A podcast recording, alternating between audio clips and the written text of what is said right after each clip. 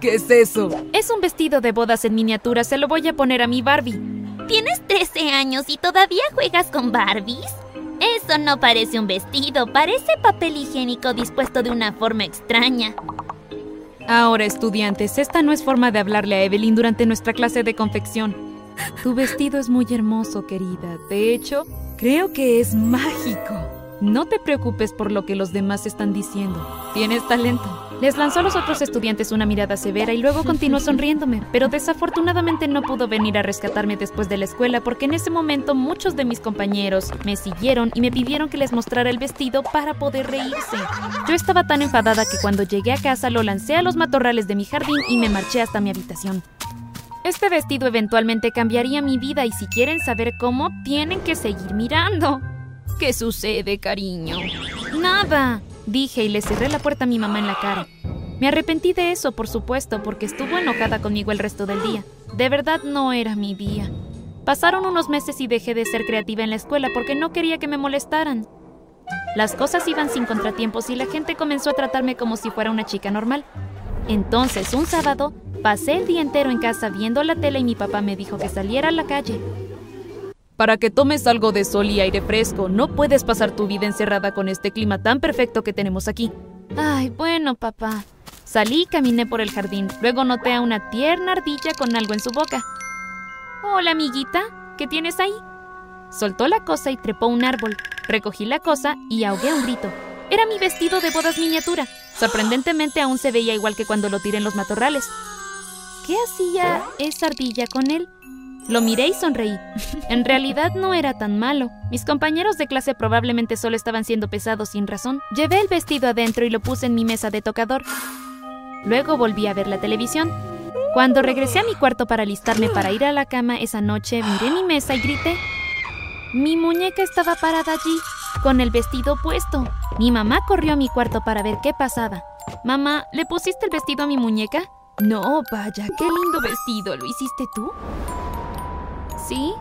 Es adorable. Bueno, no te preocupes, tal vez fue solo tu hermanito que decidió gastarte una broma. O tal vez ahora le gustan las muñecas, quién sabe. Dio vuelta los ojos y se fue de la habitación. Más tarde le pregunté a él, pero insistía en que no tenía nada que ver con eso. Pensé que seguía mintiendo. Traté de no pensar mucho en eso hasta el otro día. Cuando desperté, fue lo primero que vi y me acerqué para tomarla.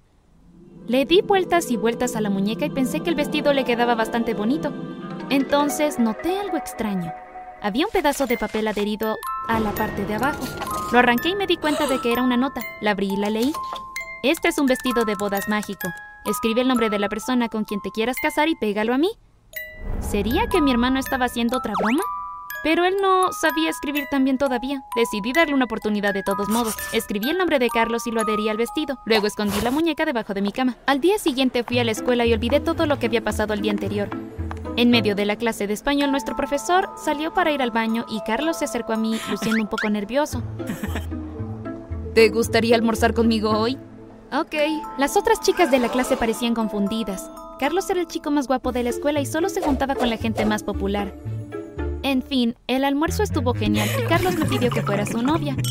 Dije que sí, por supuesto, aunque no nos habíamos tomado el tiempo suficiente para conocernos, pero teníamos 13 años y así es como funcionan las cosas cuando tienes esa edad. Recién caí en la cuenta cuando iba caminando de vuelta a casa desde la escuela esa tarde.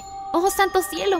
El vestido. ¡De verdad funciona! Así que, cuento corto, Carlos y yo estuvimos juntos hasta nuestro tercer año de secundaria. Él estaba completamente enamorado de mí, pero eventualmente me aburrí de él y quería una nueva aventura. Tenía mis ojos sobre el técnico de laboratorio de la escuela. Sí, Sabía que era un poco mayor que yo.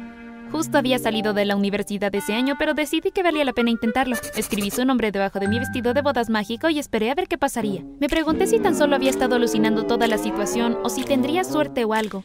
Pero si podría lograr que este chico espléndido se enamorara de mí significaba que mi vestido definitivamente era mágico. ¿Pueden creer que no pasaron ni cinco minutos cuando me di cuenta de que alguien nuevo me había agregado a Snapchat? Hola, hermosa. Te conozco de la escuela, pero no soy un estudiante. Solo quiero que sepas que eres el ser humano más hermoso que he conocido en toda mi vida. Le respondí al instante y se sintió increíble. No tenía que esforzarme para que alguien se enamorara de mí. Después de semanas de ignorarlo, pero usando su obsesión para sentirme mejor conmigo misma, decidí intentar salir con el rompecorazones de la escuela. Se llamaba Miguel y al lado del técnico de laboratorio era el segundo chico más guapo en nuestra escuela pero era como de mi edad, así que supongo que eso era más seguro, ¿verdad? Aún así, Miguel era un mujeriego idiota y como sabía que podía conseguir a cualquier chica que quisiera, salía con alguien por un rato y luego pasaba a la siguiente. Quise enseñarle una lección y quise romperle el corazón también, así que escribí su nombre bajo mi vestido y esperé. Al día siguiente en la escuela, Miguel se acercó a mí en el almuerzo. Evelyn, ¿te casarías conmigo? ¿Qué? Casi me atoró con mi sándwich. Uh, ups, eso no es lo que quise decir. ¿Te gustaría salir conmigo este sábado? Estaré algo ocupada, pero vuelve a preguntarme la próxima semana, ¿ok? Se alejó derrotado. Me sentí tan bien. Cuando terminé de torturarlo, salí con él un par de meses y a todos les sorprendió que fuese tan fiel. No hizo movidas con ninguna de las otras chicas y de lo único que hablaba era de mí. Oye, estaba pensando que tal vez podríamos postular a las mismas universidades, así no tendríamos que estar separados. Me dijo un día. Eso me dio un poco de vergüenza ajena. Ah, Miguel, no creo que esto esté funcionando y creo que no quiero ir a la universidad. ¿Qué? Así que allí fue, lo hice, le rompí el corazón. Se preguntarán por qué dije que no quería ir a la universidad. Bueno, si tenía el poder de casarme con quien quisiera, pensé que simplemente podría casarme con una celebridad y no tendría que hacer nada. Solo quedarme sentada en una mansión, mangoneando a los servientes. Suena genial, ¿no? Sin embargo, mis padres no aceptaron la noticia tan fácilmente. ¿No irás a la universidad? Entonces, ¿qué vas a hacer por el resto de tu vida? Oh, ya lo verán. Estaban molestos conmigo, pero no me importaba, tenía trabajo por hacer. ¿A cuál celebridad elegiría? Pasé noches solo googleando tipos guapos y tratando de decidir con cuál seríamos más compatibles. Me decidí por el rapero más atractivo de la existencia, y no mencionaré su nombre, por razones de privacidad, por supuesto. Escribí su nombre bajo el vestido, lo agregué al Instagram y comencé a enviarle mensajes, pero no obtuve respuesta. Después de unos días casi me da una rabieta porque, ¿y si la magia se había desvanecido? De verdad no quería ir a la universidad. Estaba en mi cuarto a punto de echarme a llorar cuando escuché un grito en el primer piso. Bajé corriendo para ver qué pasaba. La puerta estaba abierta y mi mamá estaba apuntando a alguien afuera.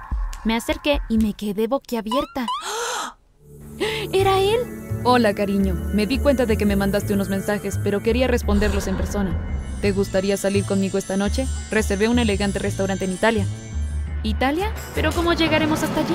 Tengo un jet privado. A menos que no quieras ir, podemos hacer otra cosa. Solo quiero conocerte mejor, bebé.